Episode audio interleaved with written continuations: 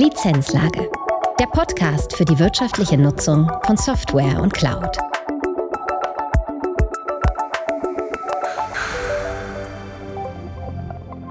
Herzlich willkommen zu einer neuen Folge der Lizenzlage. Immer wieder erleben wir, dass Risiken in Bezug auf Software scheinbar vom Himmel fallen. Dabei trifft dies bei weitem nicht auf alle Risiken zu. Vieles ist vorhersehbar und somit vermeidbar. Markus Schneider, Director Consulting and Solutions bei der CCP und Yvonne Niemeyer, Item Expert and Security Professional, ebenfalls bei der CCP, sprechen heute über Beispiele und zeigen auf, wie man durch proaktives Tracken von Entwicklungen und den richtigen Maßnahmen diesen Gefahren vorbeugen und entsprechend reagieren kann. Und das alles praxisnah. Viel Spaß bei dieser Folge. Herzlich willkommen zu einer neuen Folge der Lizenzlage. Mein Name ist Markus Schneider und ich führe heute durch diese Folge. Immer wieder kommen wir in Situationen, in denen das Lizenzmanagement nach Informationen oder Indikatoren zu einzelnen Herstellern oder Produkten befragt wird und grundsätzlich ist das ja auch die Aufgabe vom Software Asset Management. In einigen Fällen jedoch werden Informationen benötigt, die oftmals jetzt nicht unbedingt im SAM vorgehalten werden, beziehungsweise zunächst auch erhoben werden müssen. Beispiele sind zum Beispiel die Bonität eines Herstellers oder Fragen zur Verschlüsselung bei SaaS-Produkten. Ganz unterschiedliche Fragen werden an uns angetragen. Dieses Verhalten erklärt sich natürlich aus der fachlichen Kompetenz, da viele Ansprechpartner in Unternehmen davon ausgehen, dass das Lizenzmanagement-Team eben eine Art Information Hub für Fragen rund um Software ist. In dieser Folge wollen wir dieses Thema offen diskutieren und Gedanken teilen, wie Software Asset Management dieser Rolle gerecht werden kann.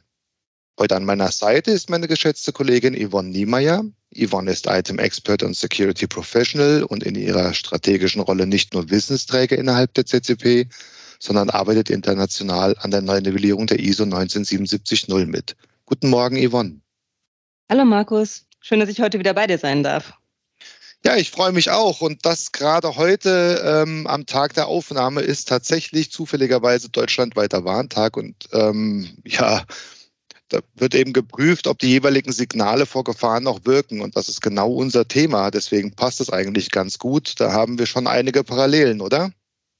Auf jeden Fall. Aber was ich halt heute am Warntag äh, wesentlich eindeutiger ist, äh, die ja, Handys und was wir sonst so an mobilen Geräten dabei hatten, haben vorhin richtig gut Alarm gemacht. Aber nach einem kurzen Blick aufs Display wusstest du, es ist ein Probealarm. Du wusstest also, nee, ich packe jetzt nicht meine Sachen und gucke, welchen Anweisungen ich zu folgen habe, sondern ich kann das ignorieren. Und das finde ich ist bei den Signalen rund um Software nicht immer so eindeutig. Zum einen, was ist da ein Signal? Und zum anderen, was mache ich eigentlich mit der Info? Ja, das ist ein wichtiger Punkt und über den wollen wir heute sprechen. Und es geht ja tatsächlich erstmal auch um Signale, die eben auch relevant sind im Umfeld ähm, von, von Software und der Nutzung von Software. Und ähm, was gibt es denn aus deiner Sicht für Signale, jetzt interne oder externe Signale, die irgendetwas ja, aufwerfen sollen? Naja, also ich sehe als Signale viel ich sag mal, die Nachrichten, verschiedene Foren und Presse.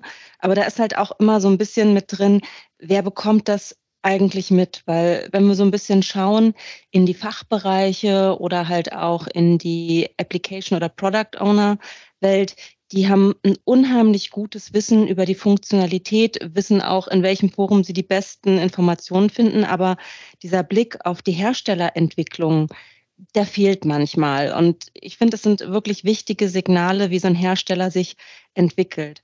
Ähm, Gibt es da gerade ähm, ja das Ansinnen äh, für MA-Prozesse oder auch wie ändert sich die Strategie in Bezug auf äh, die Metriken oder halt auch, was macht die Preisentwicklung? Weil es geht ja nicht immer nur darum, dass der Laden läuft, also um die Funktionsweise, sondern auch, wie bezahle ich das eigentlich?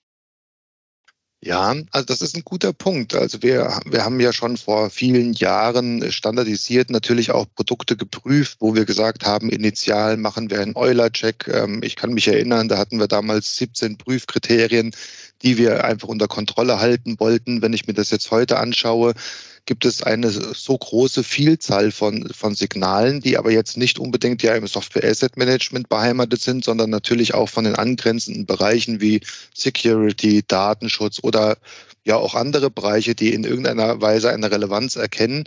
Ähm, die, die Signale, die du ansprichst, das sind natürlich Dinge, die auch an uns rangetragen werden. Also ich erinnere nur an das Thema ähm, ähm Log4j. Kann ich mich noch gut erinnern, als das Thema aufkam, es gibt hier eine Sicherheitslücke und es muss eben geprüft werden, in welchem Produkt tatsächlich auch Log4j vorhanden ist sind viele Kunden auf uns zugekommen und ähm, haben uns dazu befragt. Das heißt, irgendwoher kam ein Signal und damals, ähm, meine ich, hat sogar das BSI davor gewarnt. Ähm, und jetzt ging es erstmal darum, tatsächlich, wer bekommt dieses Signal und was machen wir daraus? Und ähm, das Thema damals war ja Software Bill of Materials ein Stück weit. Das heißt, wir wurden zentral ja, angehalten, mal zu prüfen, in welchen Produkten Log4j tatsächlich verbandelt werden könnte. Das ist so ein Beispiel dafür, oder? Auf jeden Fall. Also ich sehe es halt generell, dass sich die verschiedenen Bereiche in der IT, du hattest jetzt auch gerade nochmal Security angesprochen und auch andere, eigentlich in den letzten ja, drei bis fünf Jahren stark professionalisiert haben und da auch viel dafür getan haben, ihren Reifegrad nach oben zu ziehen. Die pandemische Situation hat da natürlich auch drauf gewirkt. Aber wir haben halt auch, dass die Regulatorik sich ganz anders entwickelt. Wir haben jetzt vor gar nicht so langer Zeit die Erweiterung äh, der kritisch relevanten Bereiche gehabt. Das heißt, auch für ein wesentlich breiteres Feld von Unternehmen werden diese Themen relevanter. Und man schaut natürlich auch, wer kann da eigentlich Aufgaben übernehmen, um die Reporting-Aufwände relativ flach zu haben. Gleichzeitig hast du auch so Bestrebungen in der ähm, ja, ich sage jetzt mal, in der Standardisierung drin, wenn du in Richtung ISO schaust, dass auch da die Bereiche dichter zusammenwachsen, dass jetzt zum Beispiel die ISO 27001 auch auf die ISO 19770, was sich rund um das Software Asset Management beziehungsweise das IT Asset Management dreht, verweist. Das heißt, die Bereiche wachsen auch, was das Reporting angeht, zumindest auf dieser Standardisierungsebene dichter zusammen, dass man sagt, mach doch mal was miteinander. Ja, also auf jeden Fall. Ich meine, wir kennen das ja auch aus der MA-Risk, die jetzt eher so in dem Umfeld der, der ähm, Banken- und Versicherungsbranche natürlich zum Tragen kommt, wo es ja auch um das Thema geht, wie erkenne ich denn im Vorfeld wesentliche Veränderungen, die eben uns dazu veranlassen, erneut einen Hersteller oder ein Produkt ähm, einer Prüfung zu unterziehen.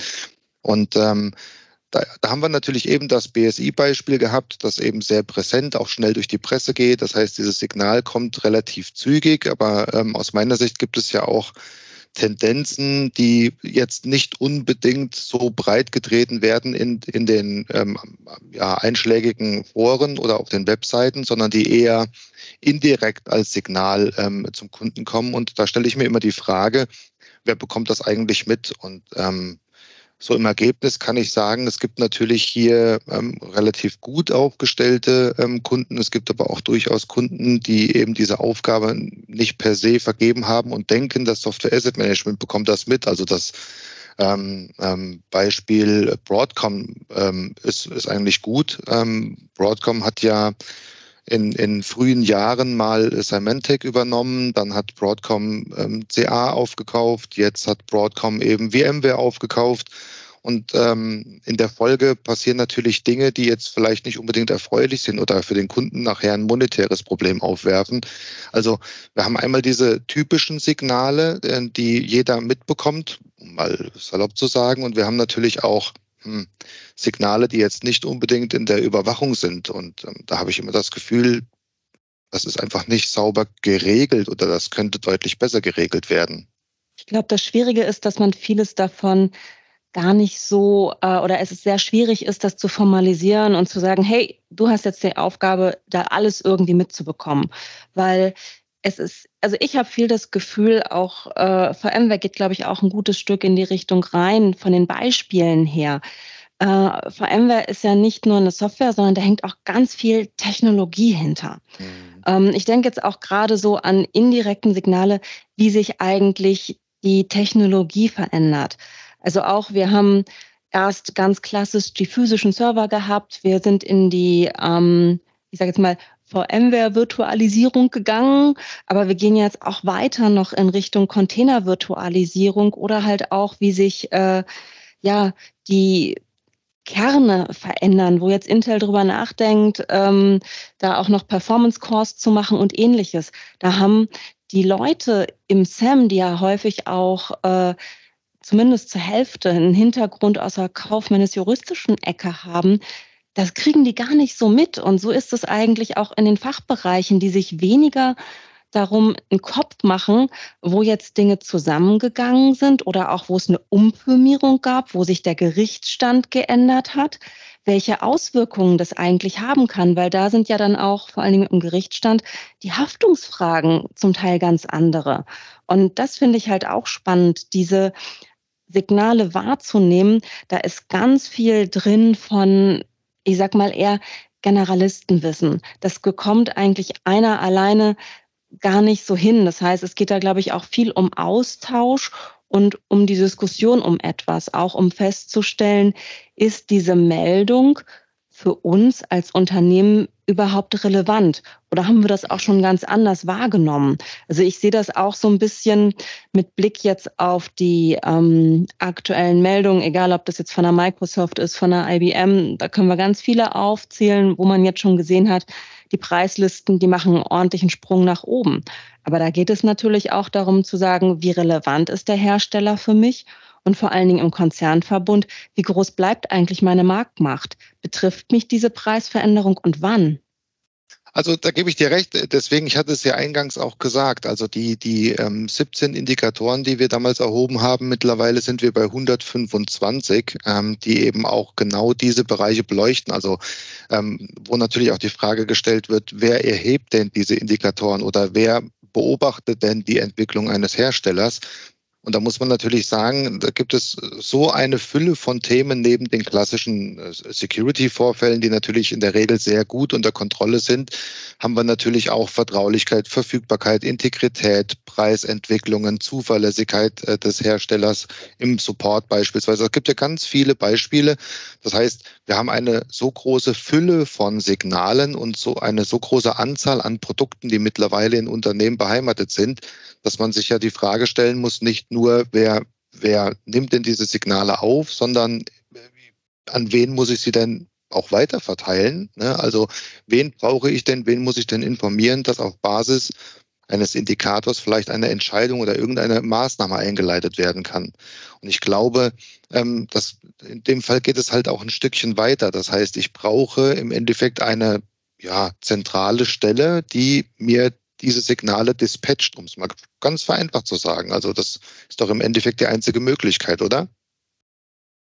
Bin ich bei dir. Vor allen Dingen, wenn man nochmal so ein bisschen schaut, was passiert denn ansonsten in den Unternehmen? Wie verändert sich auch die Arbeitsorganisation immer weiter? Jetzt Agilität in der IT ist jetzt nichts Neues. Aber viel ziehen ja jetzt auch in den Governance-Strukturen, in den Management-Systemen das so ein bisschen nach. Der Fokus ist da wirklich äh, auf den nächsten Sprint. Und wir haben auch so eine Verschiebung, dass wir von diesen klassischen, ich sag mal, Software-Produktverantwortlichen hin zu Product-Ownern gehen, die aber auf einen ganzes ähm, End-User-Produkt ausgelegt sind, also auf eher auf einen Service, dass da gar nicht mehr diese Verantwortung für ein, ich sage jetzt mal, proprietäres Software-Kaufprodukt wirklich auf einer Schulter liegt. Das ist schon schwer, weil das ist dann in verschiedenen Produkten drin. Jeder trifft für sich optimale Entscheidungen. Und da merkt man jetzt bei einigen Projekten wirklich dieses Mensch, zentrale Stelle wäre schon ganz wichtig, weil so richtig, mh, mm, von alleine regelt sich das nicht. Ich sehe es halt auch, dass es äh, da jetzt Bestrebungen gibt, vor allen Dingen halt auch das SAM eher in zentralen Bereichen oder halt auch, hm, die Wording ist immer so ein bisschen unternehmensabhängig, in Shared Services anzusiedeln oder halt auch äh, als ein Kompetenzcenter im CIO-Office, dass man da verschiedenste ich sag mal, zentrale Bereiche, die sich um die Belange rund um Software kümmern, ob das jetzt um die äh, erlaubte Nutzung ist oder halt auch ähm, mit Blick auf IT-Controlling, auf die Budgetsicht in der zentralen Einheit relativ eng beieinander sind. Aber auch da ist es wirklich ja im Moment in ein, zwei Projekten, wo man erlebt, das reicht da nicht aus, die kaufmännische Seite mit reinzunehmen, um so ein bisschen zu schauen, wie behandeln wir denn verschiedenste Produkte bei uns im Haus. Im Moment sitze ich auch äh, in einem Projekt äh, häufig mit Enterprise Architecture Management zusammen, weil man nämlich genau darum diskutiert, was sind denn eigentlich unsere strategischen Hersteller? Da würde ich gerne mal denn? einhaken. Ja. Da würde ich gerne mal einhaken, weil das ist ein wichtiger Punkt. Ähm, jetzt ähm, wenn man jetzt über ein CIO-Office spricht oder sonstiges, also zentrale Stellen, die versuchen, das Ganze zu managen. Also mir ist aufgefallen in den letzten Jahren, ähm, ja, viele Kunden haben ihre IT ausgelagert, nutzen einen Provider, nutzen Hyperscaler. Also es, es gibt so diese klassische IT-Abteilung oftmals gar nicht mehr. Ähm, und was mir eben auffällt, ist, es fehlt natürlich dann das, das technische Wissen der Produkte auch im Zusammenhang mit der Architektur. Und das beschränkt sich eher auf das fachliche Wissen innerhalb der Anwendung. Und ähm, da stelle ich fest, dass die Beratungsintensität deutlich höher geworden ist, also deutlich mehr Anfragen im Software Asset Management, weil einfach die Kolleginnen und Kollegen, die das Produkt vielleicht fachlich betreuen, diese, diese Signale gar nicht richtig einordnen äh, können, beziehungsweise auch gar nicht sagen können, wie verhalten wir uns denn jetzt. Also das ist doch sicherlich auch ein Thema, was bei euch diskutiert wird, oder? Auf jeden Fall. Also wo ich gerade stehen geblieben war, da geht es nämlich gerade darum, ähm, aus den, ich sage jetzt mal, verschiedenen Blickrichtungen eine ein Softwareprodukt oder halt auch eine Applikation richtig zu klassifizieren, nämlich zu sagen, ähm, was ist eigentlich äh, eine kritische Applikation? Halt zum einen halt auch aus Information Security Sicht, aber auch zu sagen, haben wir Produkte, die aus anderen Blickwinkeln ähm, eigentlich diesen Status verdient haben, um den, den Prozessen auch richtig äh, betrachtet zu werden. Also wir haben da zusammengesessen und wirklich mal geschaut, wem liegt eigentlich was am Herzen und warum ist es bei vielen Dingen auch wichtig, eigentlich, wenn etwas ins Haus kommt, sehr schnell halt wirklich, äh, manche machen das sogar bevor die eigentliche Beschaffung dann ausgelöst wird in der Testphase, zu sagen, ist das für uns eine kritische Anwendung und entsprechend auch einen anderen Blick darauf zu haben. Also da wirklich ja. gemeinsam das Bewusstsein für Signale zu haben. Ja, da würde ich, da würde ich gerne mal einen Punkt gerne diskutieren, ob es dir auch so geht. Und das fällt mir eben immer wieder auf. Also ähm, du hast jetzt drüber gesprochen, irgendwie, wie kritisch ist denn eine Anwendung? Ähm, und das ist ja immer dieses leidige Thema, ähm, wie priorisiert man denn Risiken? Also welches Risiko ist tatsächlich ähm, relevant und was sind unsere kritischsten Softwareprodukte? Woran orientiert sich das? An Prozessen, an Ausprägung, an monetärem Risiko? Und ähm, das, was ich immer wieder feststelle, ist, es gibt so viele Risiken, die im Endeffekt zu irgendeinem Nachteil führen könnten, aber die Gewichtung, wie dieses Risiko eingewertet wird, unterscheidet sich extrem stark, je nachdem, mit welcher sagen wir mal, Fachgruppe man sich unterhält. Also klar, diese Security-Themen, die stehen natürlich immer an, an oberster Stelle. Da geht es natürlich auch um Schutz der Daten und ähm, ähm, alles, was eben hinten auch dranhängt. Nur im Endeffekt ist ja ein monetäres Risiko ähm, gleichzusetzen, je nach Höhe.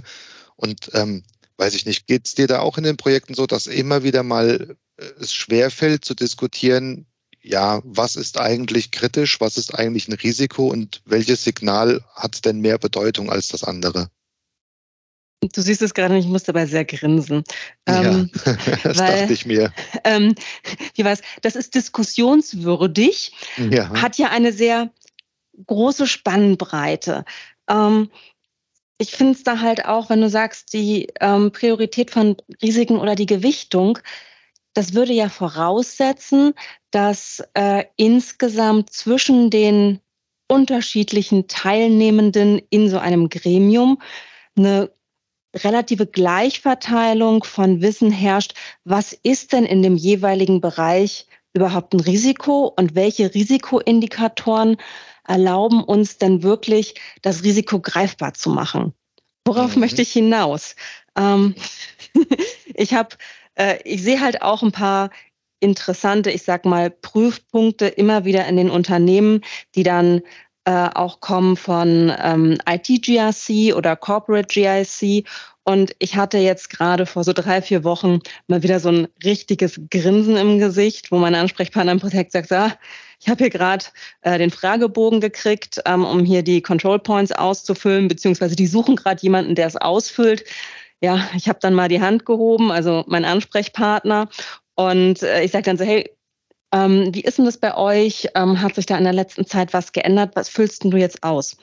Und die Flughöhe fand ich sehr spannend, weil das ist so, es ging wirklich darum, um die Softwarenutzung ähm, via GRC zu erfassen, also auch wirklich Risikoindikatoren. Und es wurde abgefragt, ähm, Gibt es denn Softwareverbrauchsdaten?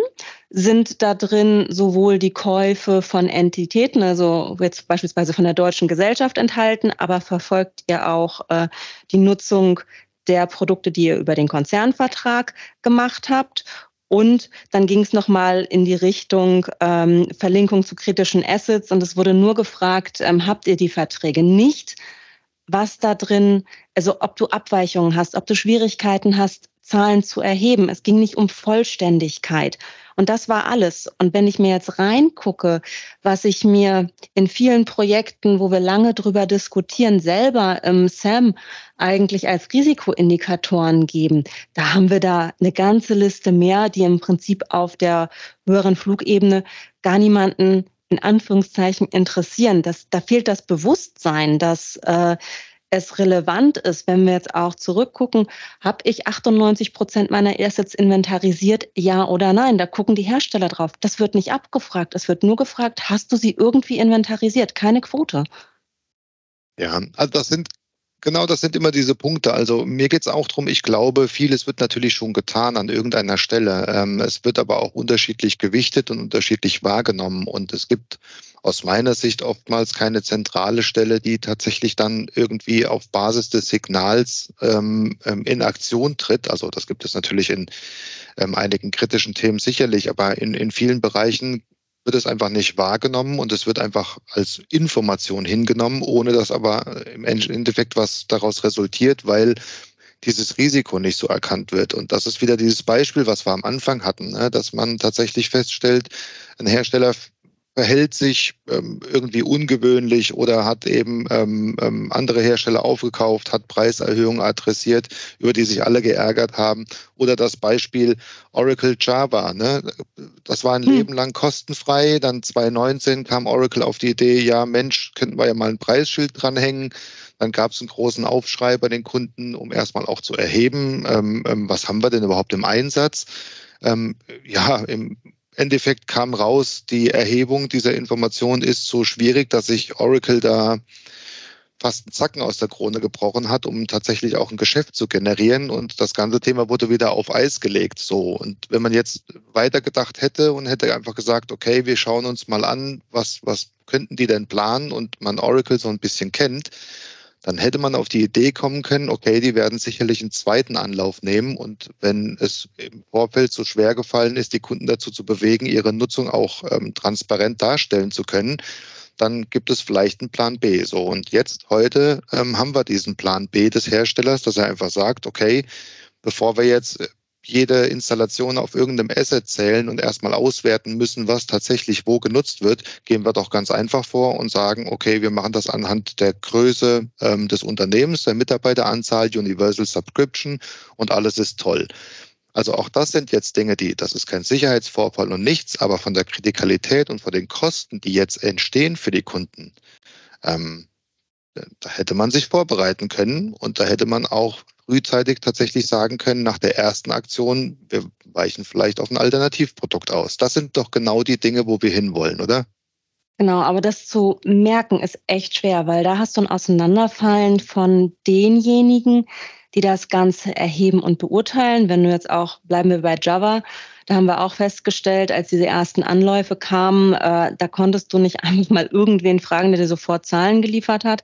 Da hat man angefangen, mit den Administratoren und auch mit verschiedensten Projekten zu diskutieren, was sie genau damit machen, auf welcher ähm, auf welchen Servern das läuft, wie Zugriffsrechte gestaltet sind. Also das war wirklich eine tiefe Analyse.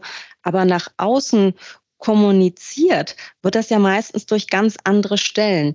Also dieses ähm, schwierig zu erheben, aber das Reporting nach außen erfolgt ja auch je nach Unternehmensgröße, zum Teil halt über ähm, hier Corporate Compliance oder halt auch über die Legal-Abteilung. Und die Leute, die da sitzen, die ähm, nehmen ja die Sachen von den Fachabteilungen, was im Prinzip aufbereitet wurde. Und das ist ja egal, ob das in einem Audit ist, ob das ähm, die Sachen zum BSI-Grundkatalog sind, die reported werden müssen, ob das das BaFin-Reporting ist. Die schauen, ob die Form stimmt. Die schauen, ob es im Prinzip vollständig ausgefüllt ist. Die schauen aber auch, ob jetzt Texte, die geschrieben sind, interpretationsfrei sind. Aber die sind meistens nicht in der Lage, das zu bewerten ähm, was ja. da rausgeht. Und das ist, glaube ich, die große Herausforderung bei diesem ganzen Thema um Signalen und ähnliches. Ähm, wo setzt man eigentlich da ähm, an, um darüber zu sprechen, weil es so eine Wissensherausforderung ist. Ich glaube, dass es auch viele sind im operativen Tagesgeschäft so gebunden, einfach mal darum geht, sich diesem Thema bewusst zu werden und wirklich aktiv diese Pause-Taste zu drücken, sich gemeinsam mit jetzt beispielsweise ähm, der Infrastruktur, Enterprise Architecture Management, dem SAM, dem Security, wirklich mal auch noch mit anderen, vielleicht auch mit Controlling, einen Tag wirklich hinzusetzen und mal darüber dis zu diskutieren, woran machst du eigentlich fest, was du, was dir wichtig ist, von dem Hersteller mitzubekommen, was für dich äh, erstmal ein schwaches Signal ist, um das Handeln zu überdenken oder das weiter im Blick zu halten, um wirklich mal gemeinsam raufzugucken, was eigentlich fürs Unternehmen wichtig sein sollte und dann auch zu schauen, wer bekommt da eigentlich was mit, was ist für den einen was ganz Neues, was er noch nie gehört hat und wo besteht auch Konsens darüber, um so ein Gefühl zu kriegen, vielleicht auch in welchem Rhythmus sollte man über bestimmte Dinge miteinander sprechen, um da jetzt nicht so ein schwaches Signal zu verlieren. Und ähm, du hast es eben schon einmal angesprochen, Java. Wir kennen beide diesen einen Fall, wo ähm, viel Energie von einem Unternehmen da reingesetzt wurde, auf OpenJDK zu gehen. Nur es wurde vergessen, mit Security zu sprechen. Und dann gab es eine ja. Rolle rückwärts. Sowas sollte vermieden werden. Ja, also da gebe ich dir recht. Also ich, ich sag mal, sich zusammenzusetzen ist das eine, auch mal zu erheben, das ist ja wie im SAM auch, was habe ich denn eigentlich für Daten oder Informationsquellen, ähm, um auch mal zu, äh, zu besprechen, was erheben wir denn standardmäßig, was nicht. Deswegen natürlich ist es aus unserer Perspektive immer leicht zu sagen, naja, bei Oracle Java, das war ja zu erwarten. Naja, gut, das ist natürlich auch unser Kerngeschäft und ähm, wir bekommen ja von Hause aus diese Informationen mit. Deswegen muss man immer ein bisschen vorsichtig sein mit, das hätte man ja wissen können. Also mir ist das jetzt auch begegnet in den Gesprächen mit den Kunden, ähm, dass ich gesagt habe, naja, es war ja zu erwarten. Und dann fragen die Kunden natürlich auch, ja, warum? Ne? Ähm, und manchmal vergisst man tatsächlich, dass das natürlich unser, ich nenne es jetzt mal Lebensinhalt ist, uns mit den Herstellern und den Produkten auseinanderzusetzen. Aber das ist es eben, was ich meine. Ich glaube, dass die Informationen nicht unbedingt zentral in jedem Fall erhoben werden können. Ich glaube aber, wenn man mal die Quellen identifiziert, aus denen man Informationen erheben könnte und dann auch definiert, was für Risikoindikatoren hängen wir denn da dran und welche Maßnahmen leiten wir anschließend ein, ähm, dann ist man schon mal auf einem guten Weg. Ähm, die Frage ist natürlich dann nur, äh, wo halte ich die vor? Und das ist ja das, was ich eingangs sagte. Ähm, oftmals wird davon ausgegangen, dass Software Asset Management hält all diese Informationen vor, was durchaus jetzt möglich wäre, aber was in der Regel so nicht vorgesehen ist. Ähm, und das wäre tatsächlich auch mal eine interessante Diskussion, dann zu sagen, okay, ähm, welche Signale, wo bekommen wir die her, was haben wir für Quellen, wohin melden wir die, wer hält die unter Kontrolle und wer informiert eigentlich wen bei welchem Vorfall. Das wäre doch im Endeffekt ein Traum und ich glaube, das trifft auch so ein bisschen deine, deinen Punkt mit dem CIO-Office, oder? Auf jeden Fall. Was aber, glaube ich, wirklich ist, das ist halt was Unternehmensspezifisches, weil überall sind die Rollen ein bisschen anders ähm, geschnitten, auch was die Verantwortungsbereiche ja, angeht. Aber was man auf jeden Fall festhalten kann, um ein rundes Bild für die Unternehmung zu bekommen, ist es halt wichtig, ähm, über den eigenen Bereich hinauszuschauen. Und da ist es auch wichtig, wirklich mal Informationen auch vielleicht mal mit ungewohnten Kreisen zu teilen, weil es braucht eigentlich jemanden, ja, ich will jetzt mal eher sagen, in Richtung Generalist, der ein bisschen Ahnung hat von der Entwicklung, ein bisschen Ahnung hat von Architekturdingen, auch was Technologieveränderungen machen können, der im Prinzip dem, der die Welten so ein bisschen zusammenbringt und dem die Ohren anfangen zu klingeln. Also der so ein bisschen das Gespür hat, das kommt mir jetzt gerade komisch vor, da sollten wir mehr drüber reden. Und da im Prinzip so ein, da sehe ich vielleicht das Sam auch, ähm, wir sind so ein bisschen sensibilisiert, auch durch die Veränderung von CPU zu Core-Metriken. Wie verhalten sich die Hersteller? das zu moderieren. Also es muss nicht immer sein, dass das alles irgendwie im SAM liegt. Vielleicht gibt es auch ein wunderbares Unternehmenswiki, aber sich generell erstmal Gedanken darüber zu machen. Was ich aber wichtig finde für unsere Zuhörenden heute, weil ich glaub, kann schon mir vorstellen, dass bei dem einen oder anderen jetzt kommt so, wow, alle gemeinsam zusammen, oh Gott, das kriegen wir niemals hin. Ähm, mir ist wichtig zu sagen, dass es jetzt nicht darum geht, dass jeder losrennt und ähm, sich Gedanken über ein integriertes Managementsystem macht, sondern dass es wirklich darum geht, mal gemeinsam einen Wissenstransfer zu einem Hersteller zu machen. Wer guckt eigentlich drauf? Dieses Bewusstsein im Kleinen, das bringt hier schon so viel. Es, also nicht jetzt alles sofort in ähm, Strukturen gießen wollen, sondern erstmal wirklich mit einem Austausch anzufangen und zu schauen, was hilft uns denn? Wo hat uns ein Austausch vorher sehr viel gebracht für eine Vertragsverhandlung zum Beispiel oder bei einer Bieterbewertung oder ähnlichem? Also da so ein bisschen zu schauen, wer hat welche Perspektive und wie kann man wirklich gemeinsam nach vorne schreiten, um möglichst viel aus dem ja im Moment eher knappen Budget zu machen.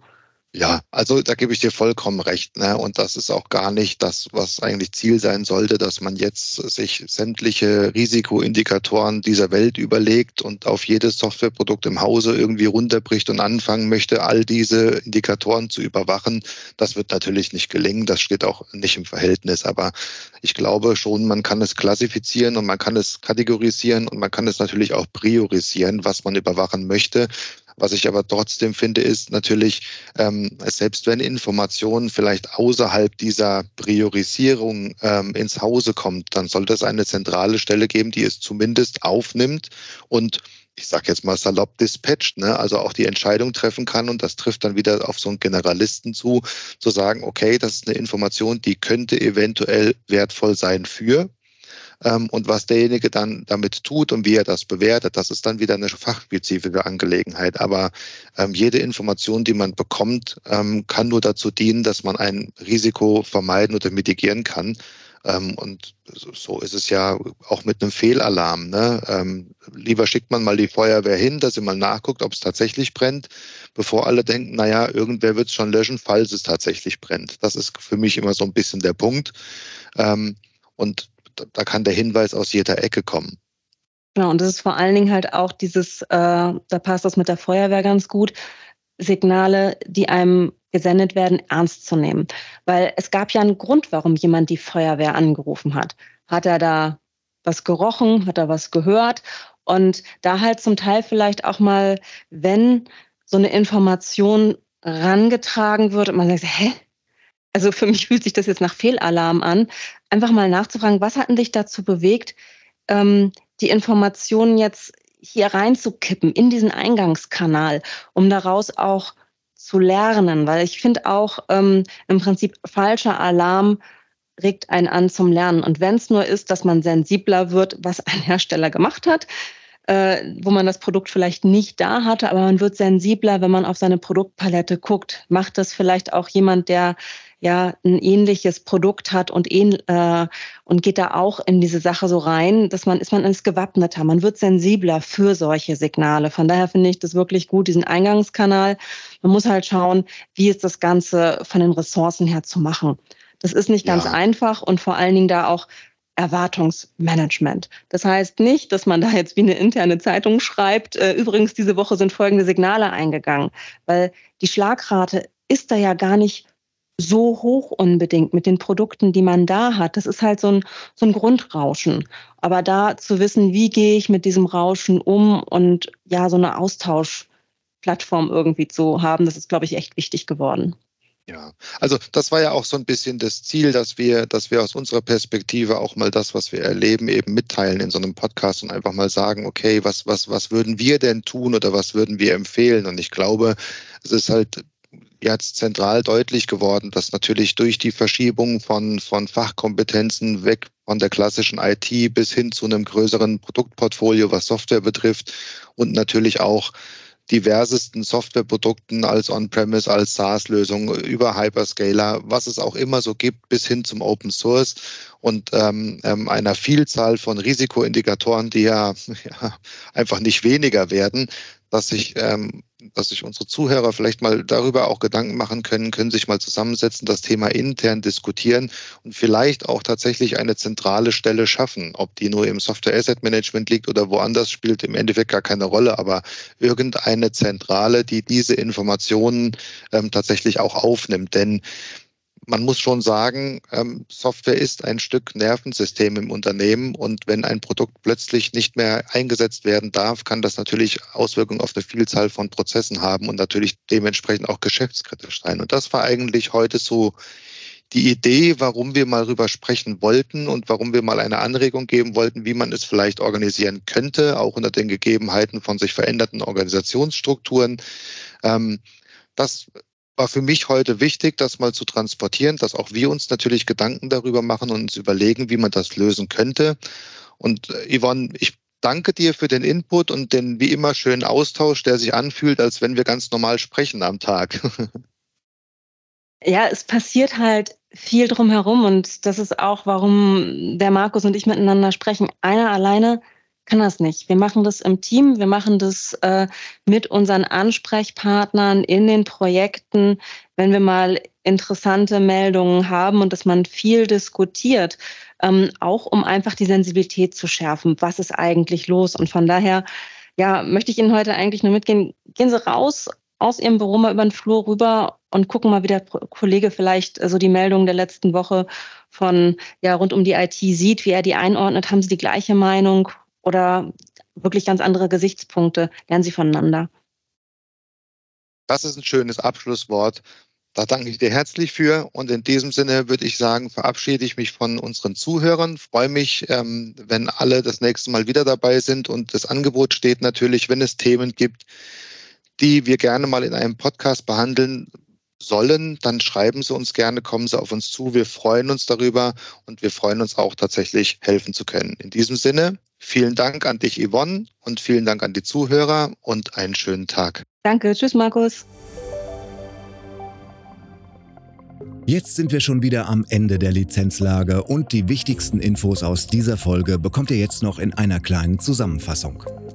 Risikoindikatoren erheben, zentral managen und fachgerecht Signale reporten ist der Schlüssel zum Erfolg. Dabei ist in erster Linie nicht die Priorisierung des Risikos relevant, jedes Risiko sollte zumindest bekannt sein, um überhaupt Maßnahmen ergreifen zu können.